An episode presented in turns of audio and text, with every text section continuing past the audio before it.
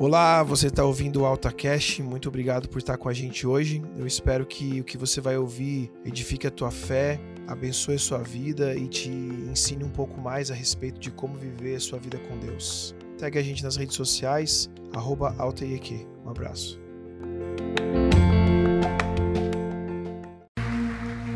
Aleluia. Que maravilhoso estar na presença do Senhor, não é? Quantos estão felizes de estar aqui nessa noite? Também estou muito feliz. Eu creio que o Senhor tem algo poderoso a falar aos nossos corações, não só hoje. Quantos sabem que a gente está começando uma série hoje de mensagens? Aê! A gente está começando uma série de mensagens chamada O Evangelho na Vida. A gente acabou de sair de um retiro abençoado, quem confirma? Que bom. E chamado Cartas Vivas. E nessa sequência, nós conversamos um pouco e sentimos de abordar essa questão de como que o Evangelho impacta a nossa vida, o nosso dia a dia.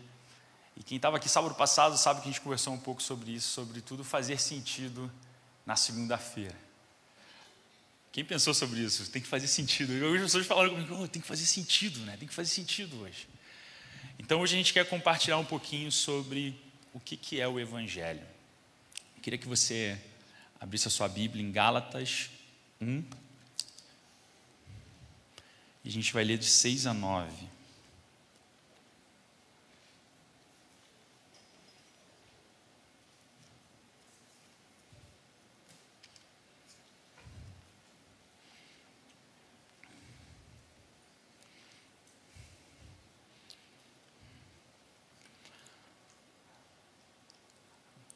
Gálatas 1, 6. Começa assim: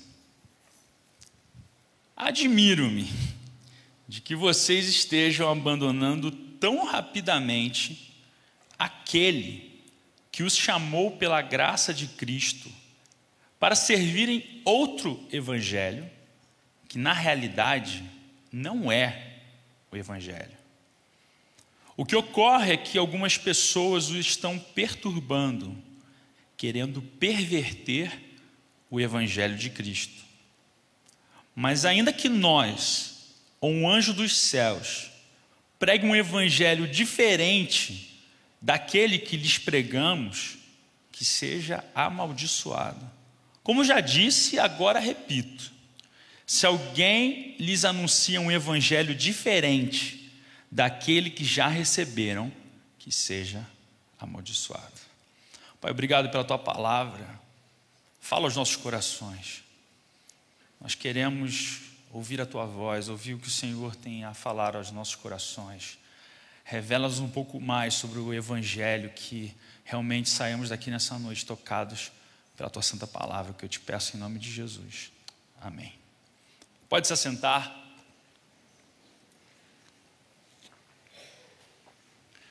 A gente Hoje pretende tratar então como uma base para as outras mensagens que nós vamos ouvir nesses dias, como o Evangelho na vida. Então hoje a gente vai tratar primeiro o que é o Evangelho para fundamentar isso. Então, se você tiver algum caderno, quiser anotar no celular e tal, acho que é legal a gente poder conversar um pouco sobre isso, porque hoje a gente vai fazer uma parte um pouco mais, vamos dizer assim, teórica em relação ao que vamos tratar nesses dias. Esse texto eu já até preguei algum tempo atrás, aqui no Alta, e, e eu gosto dele porque ele me impacta a forma como Paulo é direto ao ponto e força né, a igreja a refletir sobre o que de fato é o Evangelho. E aí ele deixa bem claro que existe o Evangelho, mas existe uma outra coisa que parece ser evangelho, mas que não é.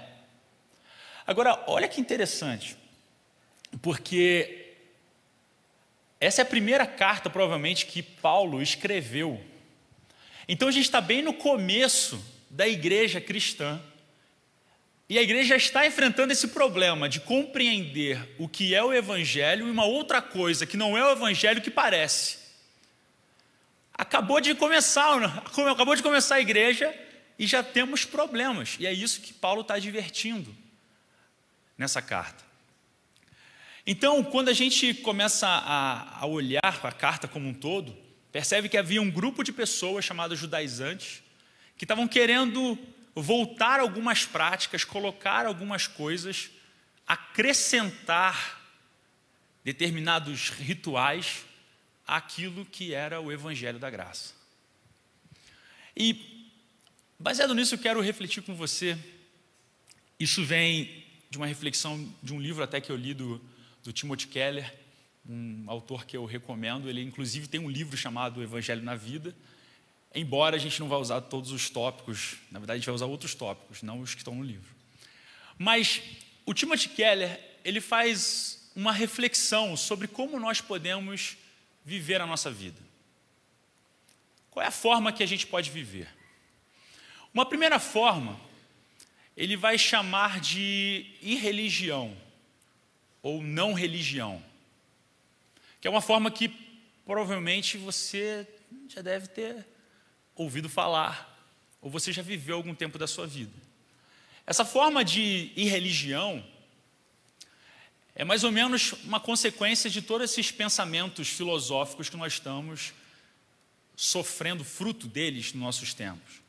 Então você pode pensar na religião como uma derivação do relativismo, do materialismo, digamos, qualquer corrente filosófica que diga assim: olha, existe aqui um mundo concreto, existe um mundo real, e não importa muito se há alguma coisa fora disso aqui. Se há algo transcendental, se há um Deus, se há alguma força, não me importa muito. Porque eu acordo na segunda-feira para trabalhar, chegar contra na minha casa, eu tenho uma família, eu tenho desafios diários. Então, na forma, digamos, irreligiosa, não importa se há alguém fora, não importa se há um Deus. Não... E aí, isso seria uma forma irreligiosa. E na forma dessa irreligião, até pode haver certas práticas, certos conceitos, uma certa moral, uma certa conduta a ser realizada, mas ela é totalmente independente se há um Deus. Até aqui, ok? Depois nós temos uma forma, digamos, religiosa, a forma da religião. Então, na crença da existência de um poder, um princípio superior, sobrenatural, da qual vai depender o destino do ser humano, ao qual ele coloca a sua obediência, uma postura intelectual e moral, e que dessa crença, disso que o homem crê, ele começa a observar cuidadosamente práticas religiosas, devoção, piedade, aí entra toda uma questão de conceitos religiosos. Só que o que é importante a gente pensar é que o Evangelho não é irreligião e o Evangelho também não é a religião. Então nós temos três modos de viver a nossa vida. Então você pode escolher uma não religião uma forma de viver em que eu vivo como eu quero. Eu posso escolher uma forma religiosa de viver, ou eu posso escolher o Evangelho. Mas olhe, que na verdade, pensar sobre irreligião e religião, ela no fundo tem os mesmos problemas. Vou contar uma história para vocês. Você imagina o começo da igreja primitiva, lá no Império Romano. Tem um monte de religiões, certo? Um monte de religião. E aí você se converte. Aí você é um, um crente agora. Aí chega seu vizinho e fala assim para você: Olha que legal, você agora está indo numa nova religião, né? Que bacana, é tão legal que temos novas religiões surgindo por aí. E me diga uma coisa, onde que é o seu templo? Onde é que vocês se reúnem? E aí você vai ter que responder naquela época assim: Veja bem, nós não temos um templo ainda. A gente sabe, a gente não tem um templo, mas é, o nosso templo é Jesus. Aí você, ah, nosso templo é Jesus, que legal. Aí teu vizinho vai ficar perguntando, tá, vocês, o templo de vocês é Jesus, mas e os sacerdotes dessa dessa nova religião aí? Onde é que eles fazem as, as atividades? Quem são eles? Como é que eles fazem? Aí você vai ter que parar para pensar e vai ter que mandar mais aquela desculpinha. Veja bem, então, nós não precisamos de mais sacerdotes, nós todos somos sacerdotes, e o sacerdote, na verdade, é Jesus. Vai deixar o cara mais confuso. Aí você vai falar assim, cara. Aí o teu vizinho vai ficar pensando, né? Tá, se vocês, tudo bem, Jesus, ok, mas onde vocês então oferecem, vocês todos aí, esses sacrifícios em favor do Deus, onde é que vocês? E aí você vai ter que responder, então, mais um, veja bem, nós não estamos fazendo mais sacrifício porque Jesus já fez o sacrifício. É Jesus o sacrifício. E aí, diante dessa conversa meio doida, teu vizinho vai olhar para você, vai falar: Cara, mas isso não tem cara de religião. Tem uma coisa errada. Não tem templo, não tem sacerdote, não tem sacrifício. E aí a moral dessa história é: a fé cristã é completamente diferente de tudo o que as outras religiões ensinam e vivem. Tanto que ela não merece ser chamada de religião. Se nós pensarmos friamente sobre o que é o Evangelho, a gente talvez tivesse que deixar em branco o questionário lá do médico, sei lá, quando você entra um emprego. Não sei se ainda tem isso, né? Mas antigamente tinha questionário, não tinha lá qual sua religião? Aí você preenchia evangélico, cristão. Mas talvez no conceito do que é religião, isso não fosse aplicável. Então, o primeiro ponto é a gente pensar que evangelho não é exatamente uma religião nesse conceito que as pessoas estão imaginando. Só que, por que, que isso é um problema? Porque a religião e a religião têm o mesmo problema. É tentar, através de alguma coisa conduzir a sua vida que não é Deus. Então, assim, a gente às vezes olha para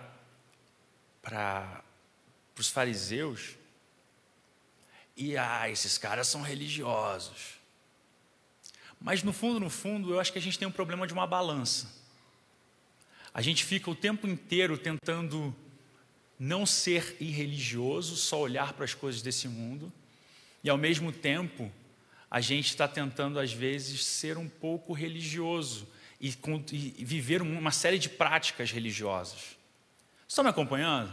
Então a gente está tentando ficar equilibrado, porque olha como é que é a vida. A gente chega às vezes no final de semana e começa a caminhar para um trilho religioso. Eu começo a viver e pensar que eu tenho uma série de práticas as quais eu tenho que fazer durante a semana. E aí, ao longo que a semana vai passando, eu vou transicionando para um outro modo de viver que parece que Deus nem faz parte mais do meu dia e eu vivo num modo irreligioso. Mas o Evangelho não está nem nesse extremo nem nesse outro extremo. O Evangelho é uma outra coisa. E o Evangelho estava sendo Assim como o pervertido na igreja de Gálatas, muitas vezes está sendo pervertido no nosso coração. A gente está tentando, de alguma forma, se auto-salvar. E esse é o problema da religiosidade na nossa vida. É acreditar que por causa das nossas práticas religiosas nós seremos salvos.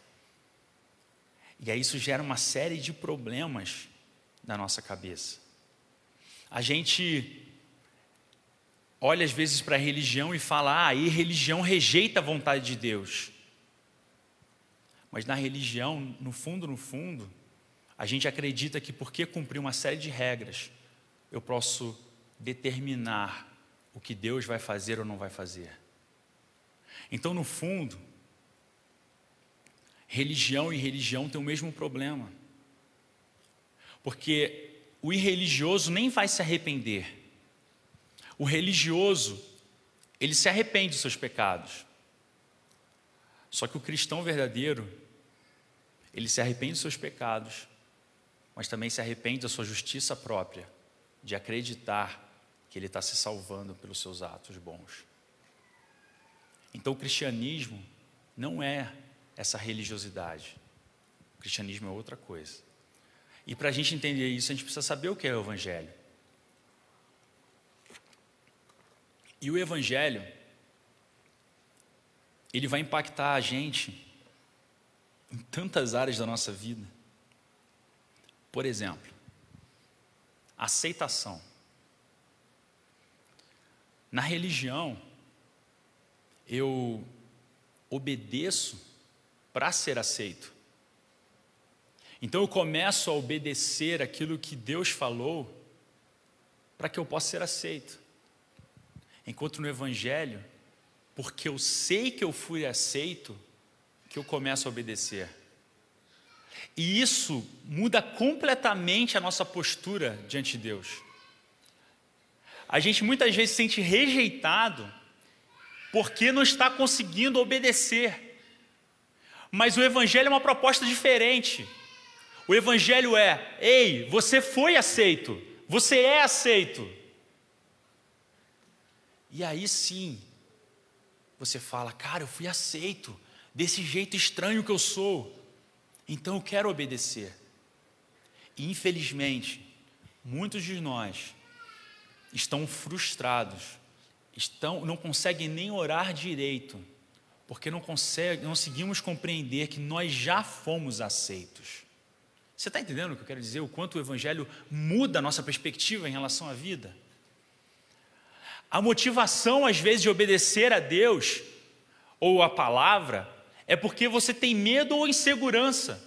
Eu tenho medo e aí você volta para aquilo que é a razão do pecado. Quando você volta para o Éden, o que Adão e Eva estavam fazendo? Se escondendo porque tiveram medo. Isso não é uma postura pós-evangelho, isso é postura do pecado, se esconder com medo.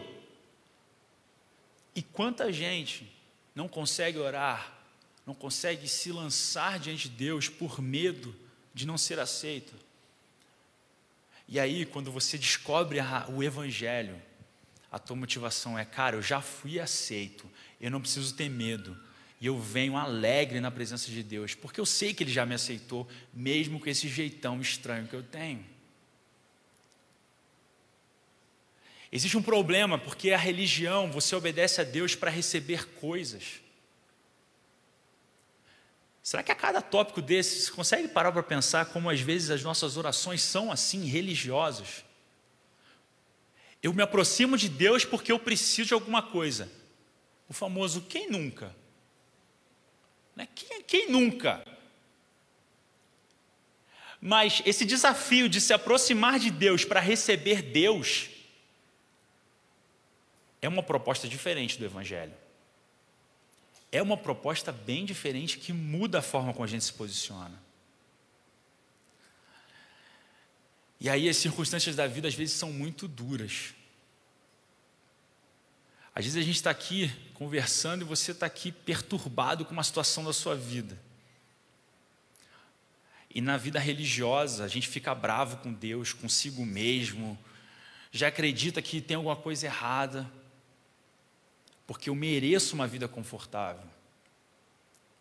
E aí, quando a gente vem para o Evangelho, a gente começa a ter que olhar para a cruz, começa a ter que olhar para o sacrifício de Cristo, começa a ter que olhar pelo que os apóstolos viveram e sofreram, e você começa a perceber que o evangelho é bem diferente do que essa promessa religiosa de que tudo vai dar, tudo é bom, tudo é legal.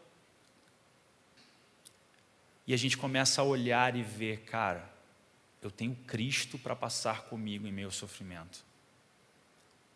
E com certeza num público como esse, tem gente passando por momentos de sofrimento. E eu quero dizer, o Evangelho, ele está com a gente nesses momentos difíceis. O Evangelho é o que nos sustenta na hora da angústia, na hora da dor, não é a nossa religião. Na vida religiosa, quando a gente é criticado, a gente fica furioso, fica arrebentado, começa a ameaçar a nossa imagem. Mas no Evangelho, quando a gente é criticado, a gente até pensa: eu acho que Deus está querendo mudar alguma coisa em mim. Olha como é diferente a postura religiosa da postura do Evangelho. Ou sou só eu que, quando é criticado, eu tendo a pensar, cara, essa pessoa não entende nada de nada sobre nada e nada sobre mim. A gente tem uma dificuldade de reagir, porque é bonito no púlpito, vamos falar a verdade, né? Porque olha, Deus está trabalhando na sua vida, aí você dá um glória a Deus, aleluia. Mas na segunda-feira, quando você é chamado pelo chefe para conversar, aí você fala, é o inimigo se levantando. Porque a gente não gosta de ser, essa é a verdade, a gente não gosta de ser criticado. E um problema que nós temos é que a gente quer criticar tanto a Bíblia, só que quando a gente abre a Bíblia, ela começa a criticar a nossa vida. E a gente não gosta. Ou só eu? A gente não gosta de receber crítica. Mas a postura religiosa é essa. É quando eu sou criticado, eu reajo. E penso, nada a ver. Mas no Evangelho, a verdade é que a gente devia olhar para Cristo e falar: Eu acho que tu tem razão, eu estou tão longe da imagem de Cristo ainda. Ainda tem tanta coisa aqui para melhorar. Eu estou errado. Me perdoa, meu irmão. Como dói essa, essa, essa expressão, me perdoa, cara. Ouvir uma série de críticas sobre você e você ter que abaixar a bola e falar, cara, eu de fato errei. Mas essa é a postura do Evangelho. Aí as nossas orações não é só uma lista de pedidos. A nossa oração no Evangelho, ela engloba louvor e adoração. Às vezes, quando você tem dificuldade para entrar no momento de adoração a Deus, talvez é porque estamos mais preocupados com práticas religiosas do que se lançar de fato nisso que é o Evangelho. Adorar a Deus de todo o coração, se lançar aquelas orações. Desculpa, mas às vezes eu faço, Deus, vem em mim que eu estou facinho. Vem, me pega. Vem, Jesus, me toca. Pode, pode fazer o que o Senhor quiser. Quanta vergonha eu já passei por causa dessas orações. No Rinão Sul, que tu também é campeã, né? De hora de vergonhas quando o Senhor toma a gente. Mas são orações que a gente vai fazendo. O Evangelho ele vai mudar até a sua autoimagem, cara. Porque a vida religiosa, ela fica oscilando nesse polo se eu estou conseguindo ou não manter um padrão que eu estabeleci para mim mesmo. E a hora que eu atinjo esse padrão, eu fico orgulhoso. Mas a hora que eu não consigo mais atingir esse padrão, o que acontece? Você vai lá para o fundo do poço. Às vezes fica até deprimido. Entra numa, num problema emocional terrível porque você não está conseguindo atender a expectativa religiosa da sua mente. Mas o Evangelho vai dizer: Jesus é o padrão, e mesmo quando você estava indo muito bem, tu ainda tinha muita coisa para crescer. Então o Evangelho vai desenvolver a humildade nos nossos corações, dizer, cara, eu ainda não cheguei lá, eu estou tentando, eu ainda estou tentando, eu ainda estou tentando. Mas se vivermos numa vida religiosa,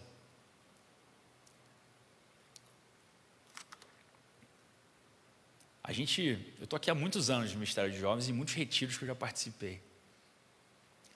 Existe uma coisa que a gente brincava que era a síndrome do pequeno poder. Cara, principalmente retiro, era impressionante. Não vou dizer desses, nos passados, hein? em outras gerações. Cara, tu dava um crachá para o cara, falava assim: agora você faz parte da equipe.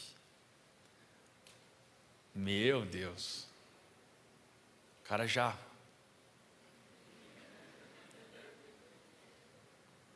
Isaac, lá para dentro. Começou o culto, tá? Só vai quando faz louvor, então. Carlinhos, daqui a pouco você vai pregar, tá?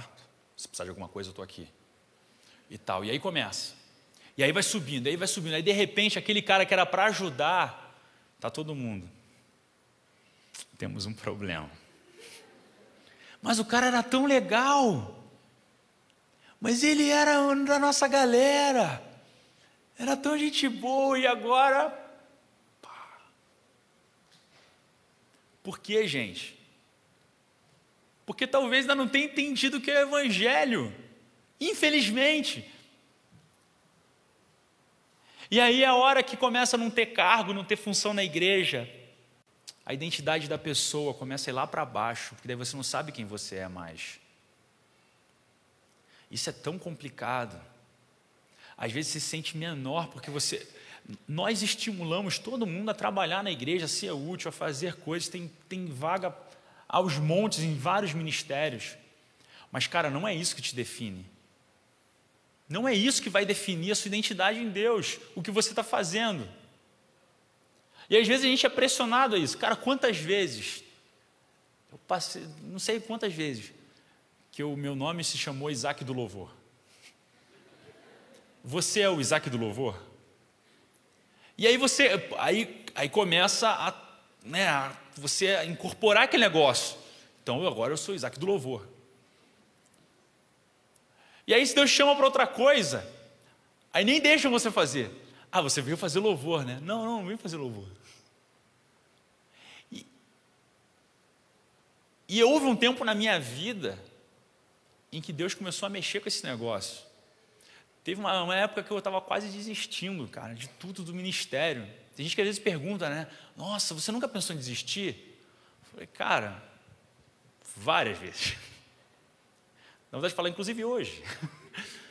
Mas o que acontece? Porque a tua identidade não pode definir nisso, porque se você perde isso, quem é você agora? E aí você tem gente apegada a querer aparecer e tudo mais, porque a identidade dela está arraigada em algo que não é Cristo, que não é o Evangelho. Então, o resumo dessa parte é: Deu para perceber como, quando a gente olha para a religião e para o evangelho, são posturas diferentes? E que muitas vezes, quando a gente olha para os fariseus, parece: hum, eu, povinho religioso.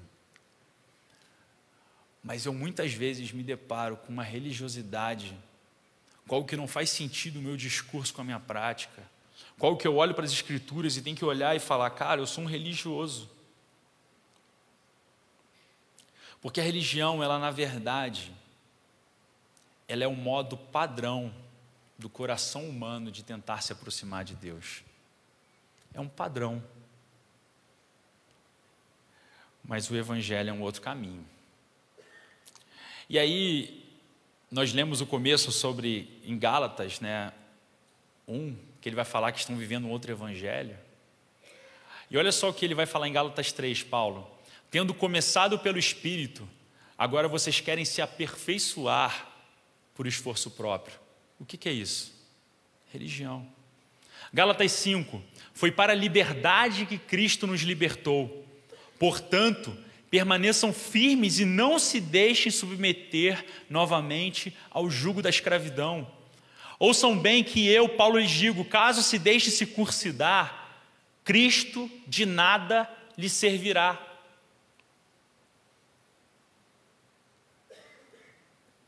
Eu nunca sei como explicar circuncisão, mas você sabe o que é, né? Como é que é isso? E aí era uma prática do povo. E aí os cristãos estavam sendo obrigados a se circuncidarem. Olha, olha o que Paulo vai falar no versículo 12 de Gálatas 5. Quanto a esses que os perturbam, quem dera que se castrassem. Você entendeu a analogia de Paulo?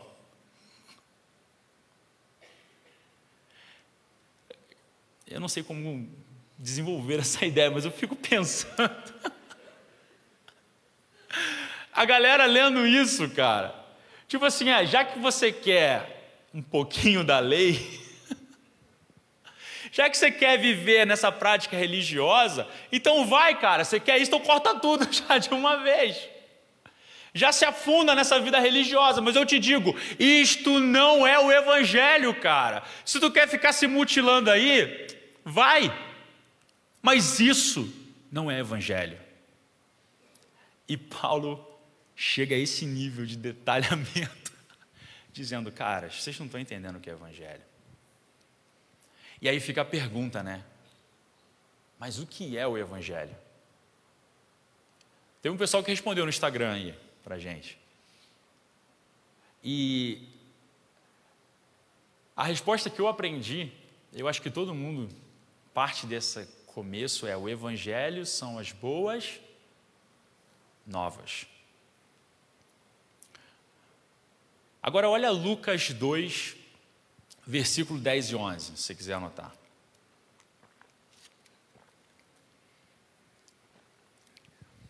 Mas o anjo lhes disse: Não tenham medo, estou lhes trazendo boas novas de alegria, que são para o todo o povo. Hoje, na cidade de Davi, lhes nasceu o Salvador, que é Cristo o Senhor. Não tenham medo, estou lhes trazendo boas novas. Esse boas novas no grego, evangelizomai, traduzindo seria eu vos evangelizo. Então, olha como seria essa tradução. Não tenham medo, porque eu lhes evangelizo com essa boa notícia de grande alegria, que hoje nasceu Cristo o Senhor. Então, essa boa nova, esse evangelho que o anjo está trazendo, quem é? Quem é? É Cristo. Qual é a boa notícia? É Cristo. Qual que é o conteúdo do evangelho? É Cristo. Então a gente vai chegar numa pergunta crucial para entender o que é o evangelho para poder resumir tudo isso. Que no final das contas, a pergunta certa não é o que é o evangelho. A pergunta certa é quem é o evangelho. Para a gente poder dizer o evangelho é Cristo. E aí você fala assim, tá, Isaac, você não acredito que eu saí da minha casa sábado à noite para ouvir que o Evangelho é Cristo. Mas se você está acompanhando o que nós estamos conversando, religião e Evangelho não é a mesma coisa, assim como religião e Cristo não é a mesma coisa. Então, quando nós pensamos nessa notícia de que Cristo é o Evangelho, o Evangelho não vai ser uma série de regras. O Evangelho não vai ser um bom conselho para alguém. Olha, eu acho que você precisa do Evangelho. Eu tenho um conselho para você. Tudo isso é porque você não tem o Evangelho. Até aí, beleza. Mas as derivações do que está na nossa mente, em relação a quando nós afirmamos isso, é que é complicado. Por que, que eu estou apresentando para as pessoas? Um checklist? Olha, agora, bem-vindo ao Evangelho. Aqui está o nosso manual do Evangelho. Você tem dez pontos para você cumprir até o final da sua vida. Seja bem-vindo ao Evangelho, você também. Qualquer dúvida, me procure no final do culto. Infelizmente, as pessoas não se apaixonam por Evangelho porque não entendem que o Evangelho é uma pessoa e não uma série de regras. Então eu não consigo falar das regras, porque às vezes essas regras estão até me oprimindo. Mas eu precisava, na verdade, apresentar essa pessoa, que é Cristo. E o problema quando a gente começa a refletir sobre que Cristo é o Evangelho é que o Evangelho não é uma série de informações que a gente vai acumulando ao longo da vida. Mas o Evangelho, na verdade, é esse relacionamento que vai sendo desenvolvido com Jesus.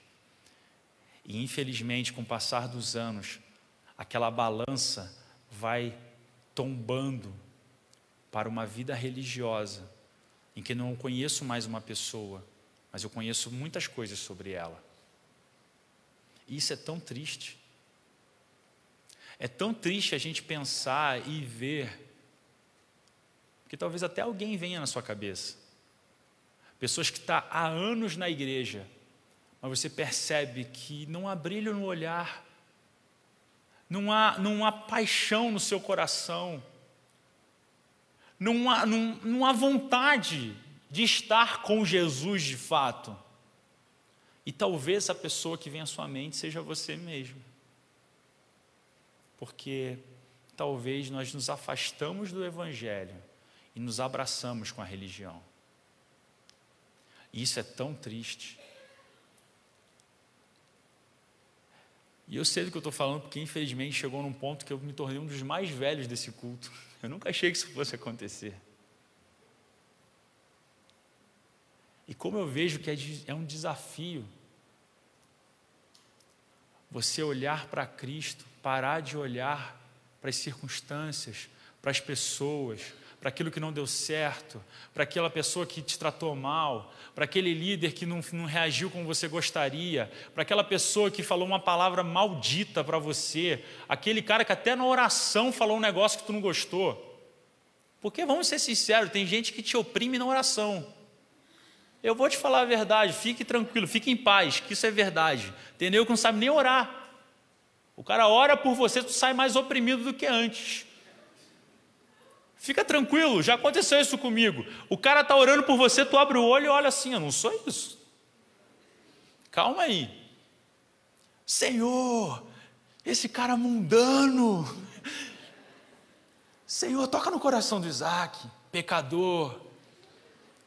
Essa falsidade, Deus. Você manda já um meme pro cara, né? Então, Cara, quando a gente vai passando com o tempo, o nosso coração às vezes começa a ficar cascudo, começa a ficar crente velho, rancoroso, enjoado, chato. Não dá vontade de conversar com você. Porque tu é religioso, cara. Que saco. Que droga, não gosto de ouvir a sua voz falando sem o amor, sem brilho no olhar, sem Jesus. E aí tu senta do lado do cara que tem seis meses de crente, que ainda está se apaixonando pelo Evangelho, que ainda está se apaixonando por Jesus. Tu fala, eu quero andar com esse cara. Mas ele tem uma vida ainda meio torta, ainda fala meio estranho, fala umas palavras aí que não são bem condizentes com o nosso ambiente. Mas, cara, tem paixão por Jesus. Me desculpa, às vezes dá mais vontade de andar com esses caras do que com crente rabugento de anos de igreja. Porque não entende mais o que é o Evangelho. E talvez teve gente que nem queria vir hoje, porque olhou lá no Instagram, vamos falar sobre o Evangelho, isso eu já sei, eu já conheço, não quero ouvir sobre isso. Eu vou na próxima mensagem. E aí a gente começa a selecionar tudo na nossa vida, porque a gente já não é mais apaixonado por Cristo, pelo Evangelho.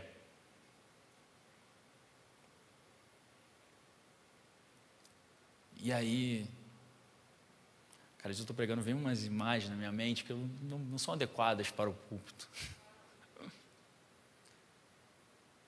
Vou usar.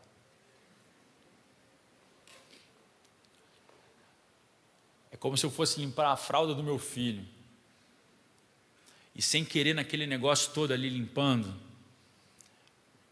eu esbarro, passa dedo na ponta do meu nariz, e começo. E sigo a vida. Termino, limpo o Caleb, vou trabalhar. Chego na minha sala, que cheiro de cocô nessa sala. Chego na sala do meu chefe e falo: Caraca, tá fedendo a cocô aqui também. Volto para o meu carro, tá fedendo a cocô aqui também.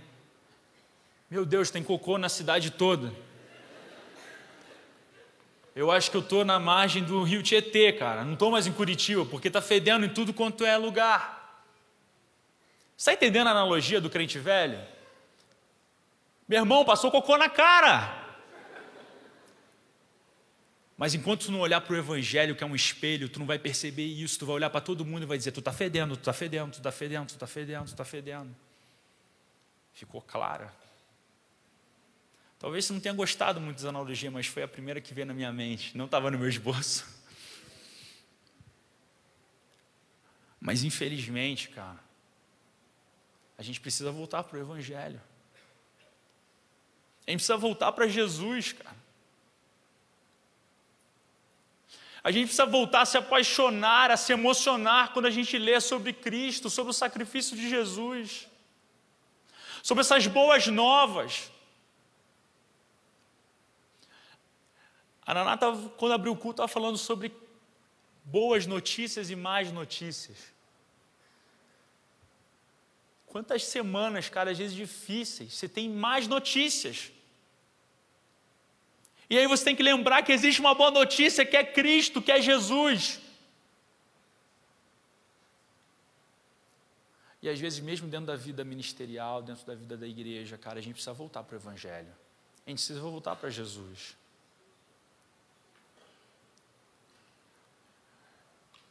Eu poderia usar uma série de textos que eu até separei para falar sobre o que é o Evangelho. Marcos 1:1, por exemplo, diz princípio do evangelho de Jesus Cristo. Resumindo em Jesus Cristo, em Atos de ver pregou as boas novas do reino de Deus e o nome de Jesus Cristo.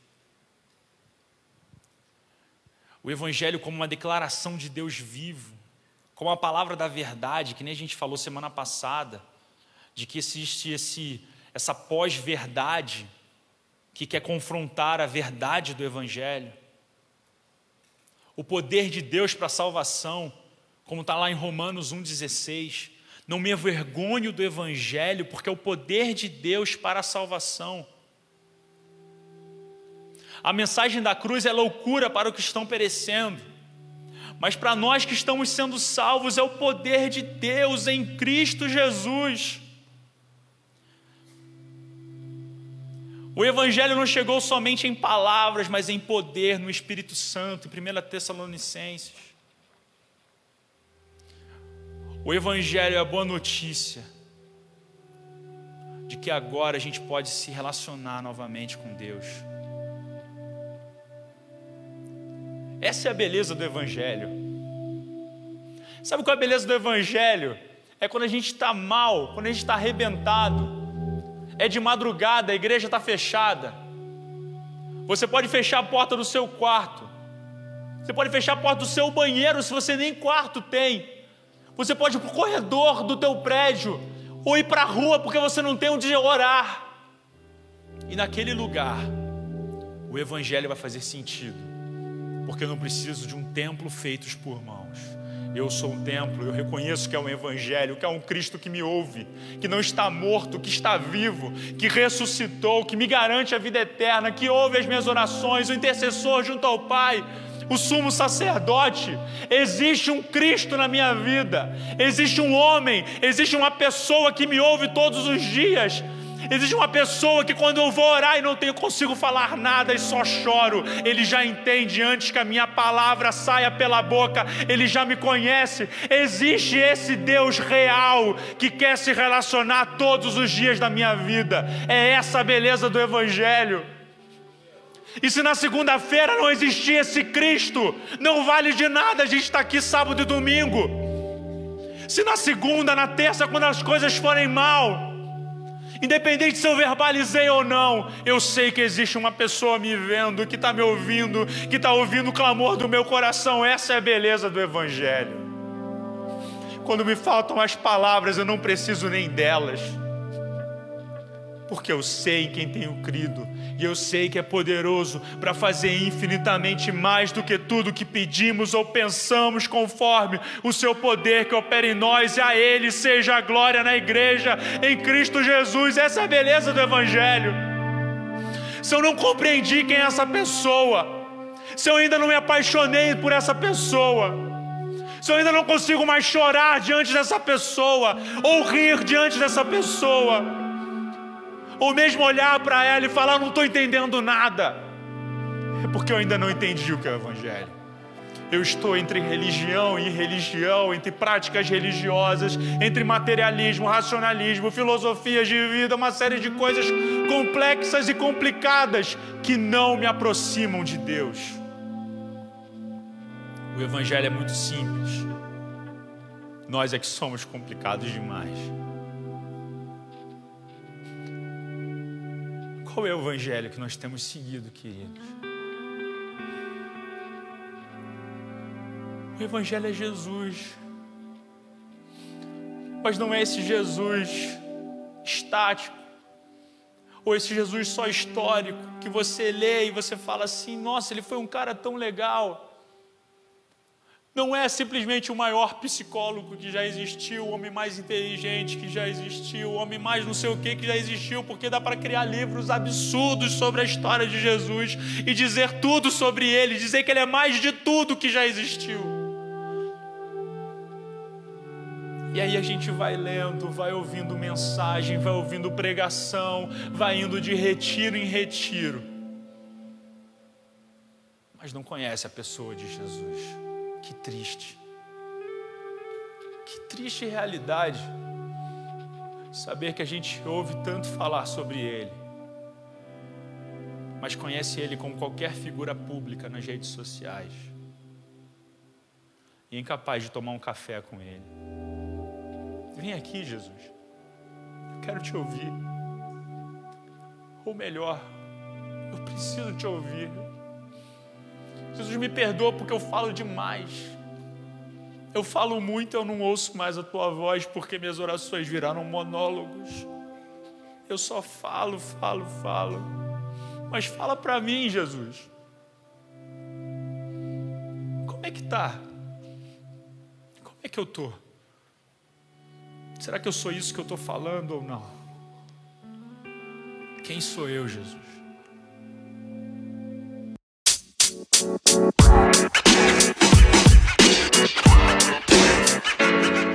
man. You know, man.